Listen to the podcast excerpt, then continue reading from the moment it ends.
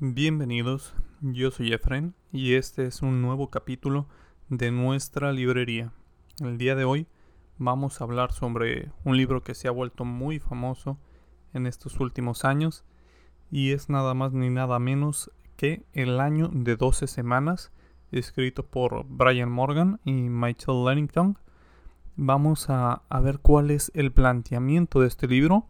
¿Podemos lograr nuestros objetivos de un año en solamente 12 semanas? ¿Somos capaces de lograr nuestras metas en tan poco tiempo? Vamos a descubrir estas preguntas, pero antes nos vamos a hacer alguna alguna que es más importante quizá. El conocimiento es poder. El conocimiento no es poder según estos autores, pues el poder proviene de la ejecución. El conocimiento es poder solamente cuando se pasa a la práctica, cuando se ejecuta ese conocimiento. El conocimiento vacío no sirve absolutamente de nada. Vamos a, ver este ejemplo muy especial que nos dan. Eh, actualmente en Estados Unidos existe un grave problema de obesidad. También en México, también en América Latina y se han escrito alrededor de 45 mil libros sobre dietas, sobre alimentación, otros tantos miles sobre ejercicio, aplicaciones, videos, recetas de todo tipo. Entonces no hay una falta de conocimiento sobre el tema, sino que hay algún mal planteamiento, alguna muy mala ejecución, por la cual este problema se está haciendo cada vez más grave. Entonces la falta de conocimiento no es, es la falta de ejecución. Pero ahora que contestamos esa primera pregunta, vamos a, a iniciar con la redefinición del año. Vamos a redefinir nuestro año. ¿Por qué ya no nos sirve un año de 12 meses, un año de 52 semanas? Ahora nuestros años van a ser de 12 semanas. ¿Por qué? Porque nuestras metas comúnmente cuando tenemos más tiempo no las cumplimos. ¿Por qué nos dice que vamos a cumplir las metas en 12 semanas cuando no las cumplimos en 12 meses? Y esto es porque comúnmente no tenemos esa visión a 12 meses, no tenemos tampoco ese sentido de urgencia. Cuando una empresa, una de esas grandes tiendas que existen en, en muchos lugares en las grandes ciudades tienen metas sobre ventas en un año. En el último trimestre es cuando hay más ofertas, es cuando se trata de sacar toda la mercancía, cuando se trata de cumplir esas metas, porque se tiene ese sentido de urgencia. Entonces, durante el inicio del año no hay como ese sentido de urgencia, no hay esa necesidad, no hay esos grandes avances, porque el límite para cumplirlo es muy holgado en estas tiendas pues se tiene que cumplir, pero cuando lo trasladamos a lo personal, muchas veces lo vemos tan holgado que no tomamos acción. Y cuando se va acercando, cuando se va acercando ese sentido de urgencia, no llega para nosotros y terminamos abandonando las metas y terminamos perdiendo ese año en, en esa cuestión, en ese proyecto, en esa meta que teníamos, sea la que sea, sea una meta por salud, una meta de ejercicio, una meta de algún conocimiento, aprender algo, crear algo, entonces comúnmente las dejamos. Con esta meta de 12 semanas va a ser más difícil porque el, el horizonte, ese sentido de urgencia se va a mantener. También es más fácil crear una conexión, crear un vínculo con tu meta a 12 semanas porque pueden ocurrir muchas cosas durante un año. Entonces si mi meta es bajar de peso en un año, y a mitad de año yo sé que posiblemente me tengan que mover de ciudad o que voy a cambiar de trabajo y tengo esa incertidumbre, no hay esa conexión con el final del año. No, no me veo en, en diciembre cómo voy a lograrlo porque van a cambiar muchas cosas. Entonces esas lagunas, ese inter que puede haber porque es un periodo muy largo el de un año para muchísimas metas, suele ser complicado. Es más fácil imaginar a 12 semanas, es más fácil tener esa meta a 12 semanas porque esas lagunas se hacen más pequeñas o incluso inexistentes. Si yo sé que las siguientes 12 semanas voy a estar en mi trabajo estable, voy a estar en mi, en mi casa estable, entonces es más fácil lograr, como, como pongo este ejemplo, de bajar de peso, de hacer ejercicio, teniendo todo eso definido, es más fácil verme en 12 semanas con esa meta, con, ese objetivo. Obviamente no va a ser la misma meta de un, de un año quizá, porque hay alguna limitante física, pero puedes cumplirla. Es mucho más fácil partir esa meta, llevarlas a metas de 12 semanas. Con algunas otras se podrá incluso realizar la meta en 12 semanas y no, y no en 52. Pero, pero vamos a verlo poco a poco, más adelante conforme avance el libro. ¿Qué es lo que tienes que hacer para llegar a esa meta? Pues es redefinir el año, primeramente años de 12 semanas, ya no hay años de, de 12 meses ni de 52 semanas, son años de 12 semanas. Y para eso debes tener una conexión emocional con tu meta. Una conexión que tenga en cuenta tu vida personal, lo que quieres personalmente, tu vida familiar, cómo vas a estar con tu familia y tu vida profesional. ¿Cómo te va a beneficiar eso en el ámbito profesional? Que tu visión abarque todos estos tres, que esté a gusto con estas tres, tres aristas de este triángulo, porque es lo que finalmente te va a crear esa conexión. Si no conectas con tu meta, va a ser muy difícil que quieras lograrlo, va a ser muy difícil que tu visión, que eso, esa parte de cómo te ves en, en los 12 semanas a finalizar este periodo sea, sea tan real, sea tangible. Entonces, primeramente, la conexión. Segundo, tener un plan. Se tiene que crear un plan. ¿Por qué? Porque muchas veces las personas tendemos a no planear. Yo ya sé lo que tengo que hacer para que haga un plan. Yo ya sé cómo hacer las cosas, no necesito un plan tendemos a planear más nuestras vacaciones que nuestros negocios, que nuestras clases, que nuestros aprendizajes, nuestras prácticas, nuestro emprendimiento, todo. Tendemos a planear otras cosas que quizás son importantes, pero estas también lo son. Entonces necesitamos dedicarle ese, esa planeación, esos momentos. El plan es el mapa con el cual nuestra, nuestra visión, va a llegar a esa meta. Entonces necesitamos darle su camino, necesitamos decirle por qué carretera va a ir. Por eso el plan es sumamente importante.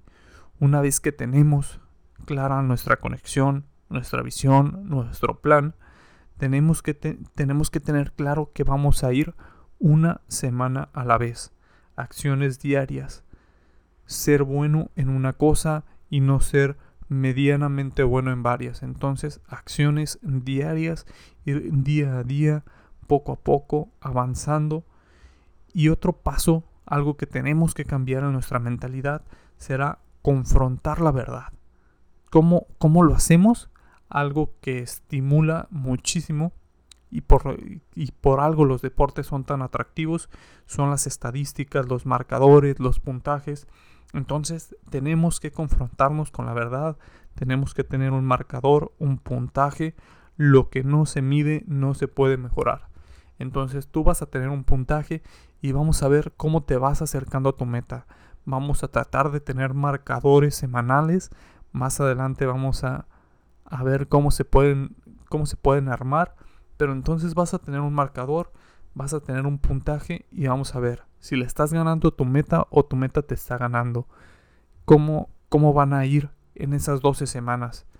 De esa manera, ese sentido de competencia que también alerta muchísimo al ser humano suele ser muy beneficioso para, para avanzar, para generar ese, esa fortaleza y esa ambición de ganar. Y vamos a tener una intencionalidad. Tenemos que tener una intencionalidad con el tiempo, enfocarnos, saber qué es lo que necesitamos hacer. Ya lo habíamos visto en capítulos anteriores, el libro de Enfócate de Cal, de Cal Newport, en el cual nos decía que teníamos que enfocarnos en una tarea, que dejar de lado las distracciones, pues aquí toma un concepto similar, lo llama el bloque estratégico. Entonces, para este bloque, ¿cuáles son las tareas importantes?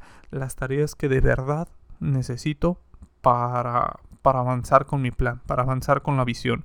Entonces, esas tareas les voy a dar prioridad. No contestar correos, no contestar llamadas, no atender clientes que, que llegan de imprevisto. Entonces, enfocarnos en, ese, en esa parte que necesitamos, el bloque estratégico. Para eso otro existe el bloque de amortiguación. Es un bloque en el cual vas a contestar correos, vas a contestar llamadas, vas a hacer esas tareas, vas a recibir clientes. Es lo que te va a ayudar a, seguir paso a paso con, el negocio, a, a, no dejarlo. Pero lo más importante es el estratégico. De ahí pues nos vamos al de amortiguación, que es el que te va a dar esa pauta, el que te va a dar ese tiempo para hacer esas labores que quizá no necesitan tu máxima concentración, tu máxima dedicación o tu máximo enfoque, pero aún así son necesarias. Y por último, un bloque de escapada. Este bloque necesita ser de tres horas a la semana, según el autor, tres horas laborales que te puedas escapar, que no necesites rendirle cuentas a nadie y olvidarte de todo, hacer absolutamente lo más opuesto a trabajo para refrescar tu mente una vez que tenemos estos conceptos muy claros, que debemos ser intencionales con nuestro trabajo, tener puntajes, tener, tener una visión clara, tener un plan, tenemos que aprender, aprender perdón, a rendir cuentas. Rendir cuentas solamente se puede hacer con nosotros mismos y para eso necesitamos honestidad y responsabilidad. Va muy de la mano con los puntajes. Una vez que tenemos nuestros puntajes, que tenemos nuestros marcadores, cómo nos ha ido esta semana, tenemos que rendir cuentas. Las vamos a rendir con nosotros mismos. Saber en qué estamos bien, saber en qué estamos mal, hacerlo con honestidad y con responsabilidad. Hay que saber cuando estamos interesados y cuando estamos comprometidos. Una vez que estamos interesados, si las cosas se ponen mal, comúnmente las dejamos. Cuando estamos comprometidos, a pesar de que las cosas se vayan mal, vamos a ir todavía con más. Aquí nos muestra una historia, una analogía muy buena, muy bonita de la gallina y el cerdito. En, en este caso, ellos querían preparar un desayuno. La gallina ponía los huevos y el cerdito ponía el tocino. Aquí nos dice, la gallina estaba interesada en desayunar, pero el cerdito estaba comprometido con el desayuno. Esa, esa parte, quienes están interesados buscan que todo esté a favor para colaborar. Quienes están comprometidos lo hacen a pesar de cualquier circunstancia. Ahí hay que, hay que definir, hay que tener bien ese concepto porque nosotros tenemos que estar comprometidos totalmente. Para eso necesitamos tener o crear nuestros momentos de grandeza en el día a día. La grandeza no es el momento en el cual el deportista se cuelga la, medalla, en el cual una persona recibe su título de, graduado, en el cual se levanta un trofeo. Eh, la grandeza ocurre día a día. La grandeza es llamar a cinco clientes más, correr un kilómetro extra, leer 10 minutos más. Esa es la grandeza. Y la grandeza ocurre día a día. La grandeza se va dando paso a paso. Y el momento cumbre, el momento en el cual levantas un trofeo, te dan un título, te cuelgas la medalla, es simplemente la confirmación de ella. Pero la grandeza ya estaba ahí, desde esos cinco minutos extra, desde ese kilómetro un poco más, esa repetición más, todo eso genera esa grandeza. Entonces debemos aprender a tener grandeza en todo momento.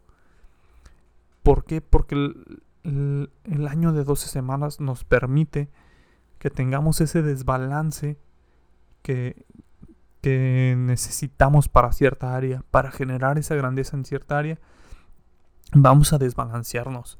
El año de 12 semanas nos permite eso.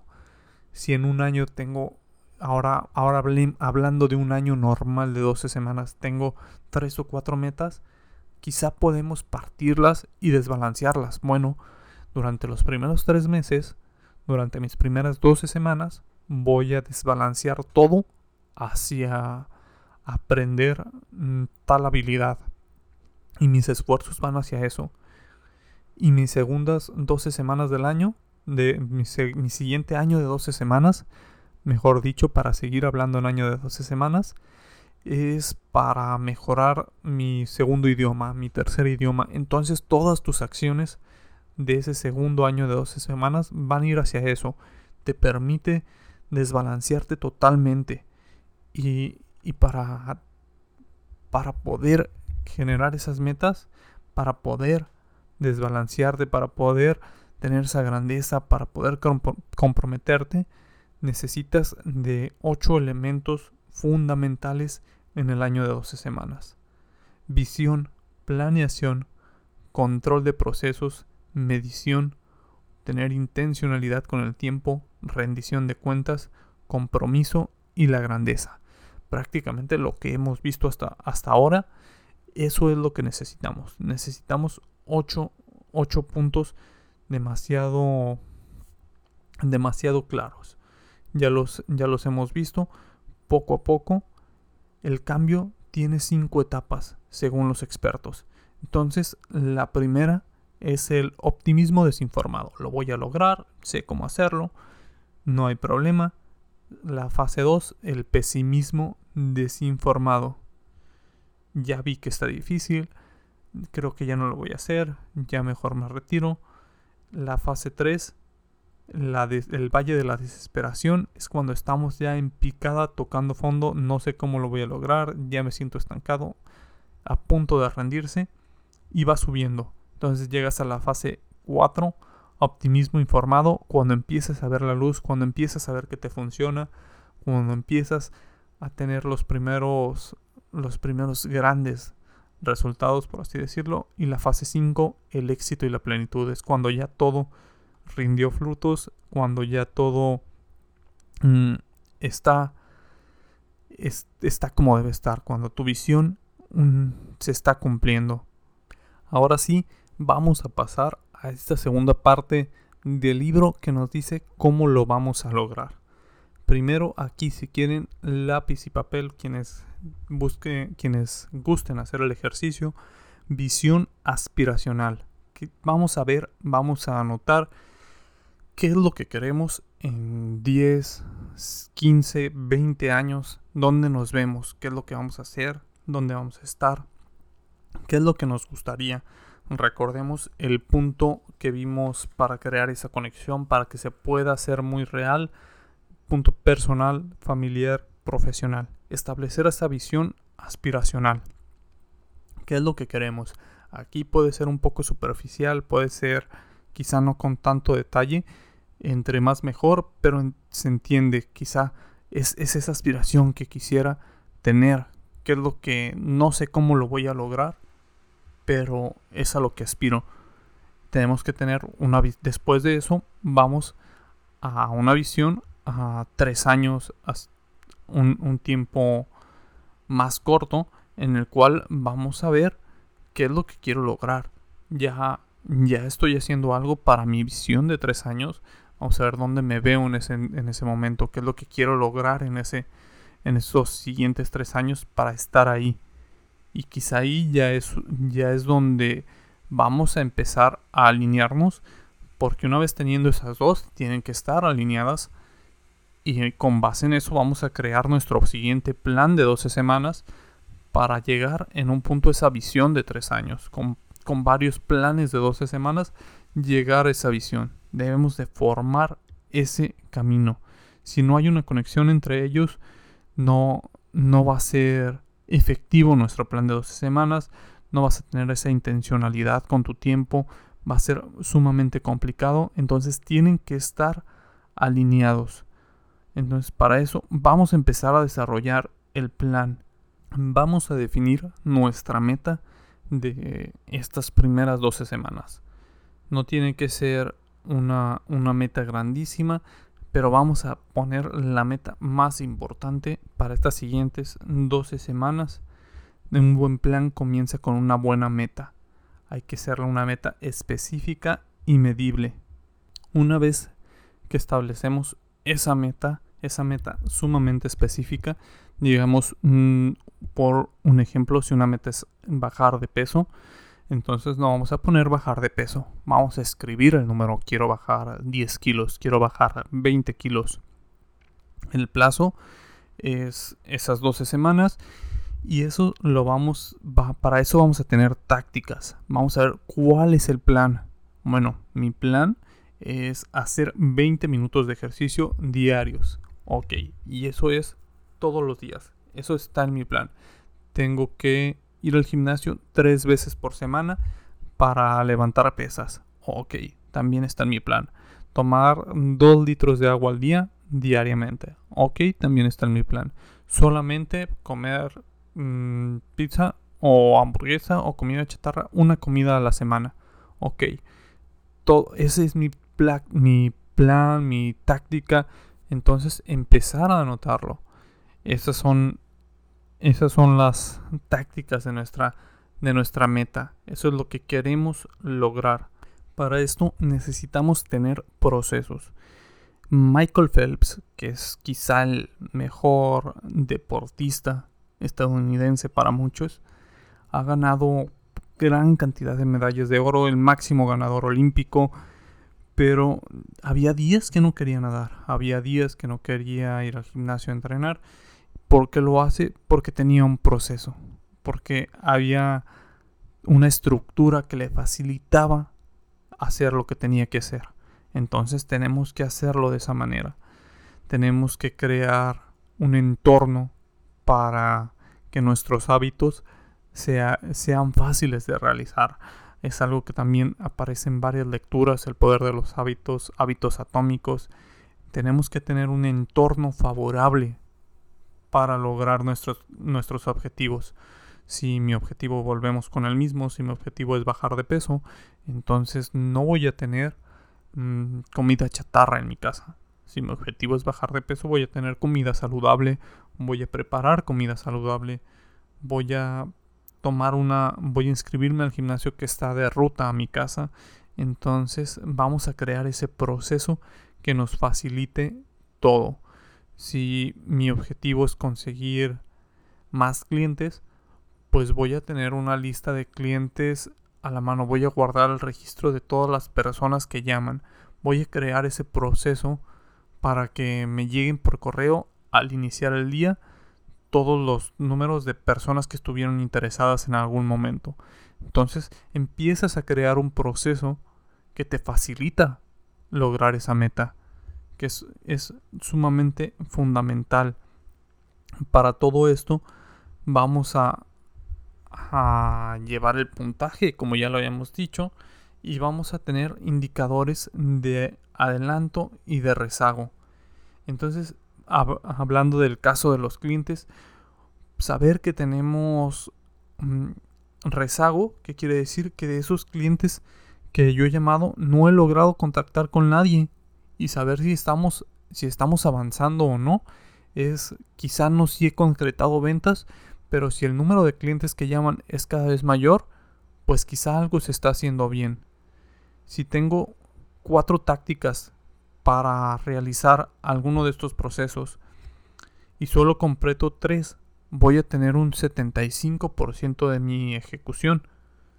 Puede que vaya a llegar a mi meta de esta semana, pero también puede que en las siguientes me empiece a estancar. Entonces, para eso tenemos que tener estos indicadores para saber cuándo me puedo estancar, dónde me puedo estancar. Hay que tener esa medición, hay que saber utilizarla todos somos muy buenos con los indicadores de rezago. Un indicador de rezago es, digamos, ya cuando me voy a pesar, yo ya sé si perdí o bajé peso o gané peso. Es, es un indicador de rezago porque el peso ya está ahí. Pero un indicador adelantado es, ok, estoy comiendo menos calorías de las que necesito o de las que estoy quemando es un indicador adelantado. ¿Por qué? Porque yo sé que si hago eso, la báscula va a ser va a salir a mi favor, voy a perder peso. Si hago exactamente eso. Entonces, para eso nos sirven los indicadores adelantados y hay que tratar de tener alguno en, en nuestra meta para de esa manera saber cuando estamos fallando en algo, cuando estamos camino a estancarnos, cuando podemos mejorar algo más o cuando o cuando vamos bien para seguir haciendo lo correcto. Ahora vamos a calendarizar nuestro plan. Muchas personas creemos que lo que nos hace falta para lograr nuestras metas es tiempo. Pero comúnmente no es tiempo, sino la forma en que lo administramos, la forma en que lo gastamos. El problema es que en un mundo como el de hoy abundan las distracciones, abunda el, contenido que nos entretiene por muchísimo tiempo y las interrupciones están a la orden del día entonces tenemos que aprender a lidiar con eso. Las decisiones que tomes en cómo utilizas tu tiempo son las que te darán los resultados. Entonces, tratar de administrar tu tiempo, organizar bloques de, tiempo. Recordamos los bloques estratégicos, bloques de amortiguación y bloques de escapada.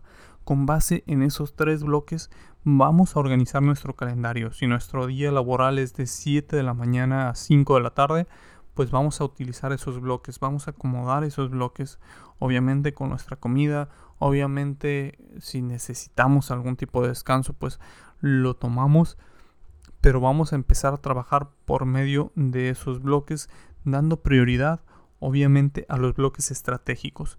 Si yo sé que cuando entro a trabajar o cuando son las primeras horas del día, es cuando mayor concentración tengo, pues no voy a dedicarlo a un bloque de amortiguación. Vamos a dedicarlo a un bloque estratégico. Por el contrario, si yo sé que tardo en concentrarme, que tardo en tomar un hilo, pues bueno, empecemos con el bloque eh, con el bloque de amortiguación, que es donde contesto correos, donde reviso a quién voy a llamar, donde voy a atender a alguien, los bloques estratégicos hay que tratar de acomodarlos cuando tenemos la concentración a tope, cuando podemos enfocarnos, cuando podemos ser, entrar en ese estado de, flujo.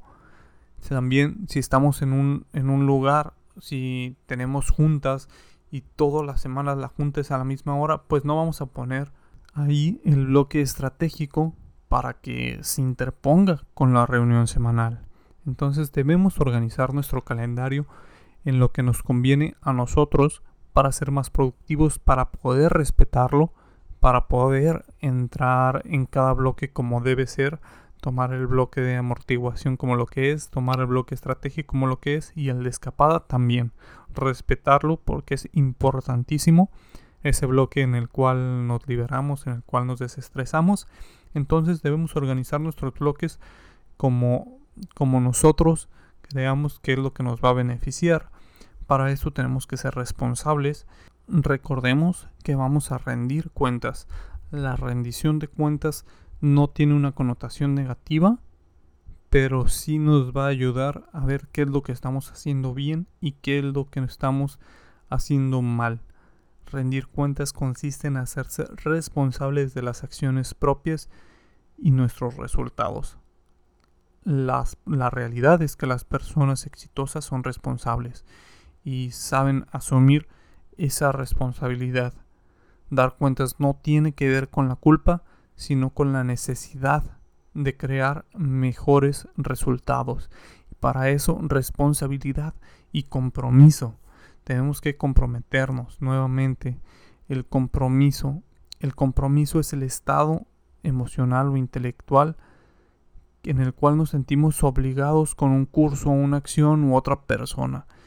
Entonces ahí está lo que es el compromiso y la responsabilidad para iniciar nuestras primeras 12 semanas pues no basta más que comprometerse tener esa visión eh, empezar a crear un plan empezar a crear nuestros bloques y comenzar nada como como empezar a cumplir metas, nada tan gratificante como ello, y empezar a saltar esos obstáculos, entonces adelante con las primeras 12 semanas. Para todos aquellos que quieren iniciar con este plan, es, es interesante el concepto de este libro, es un libro muy recomendado.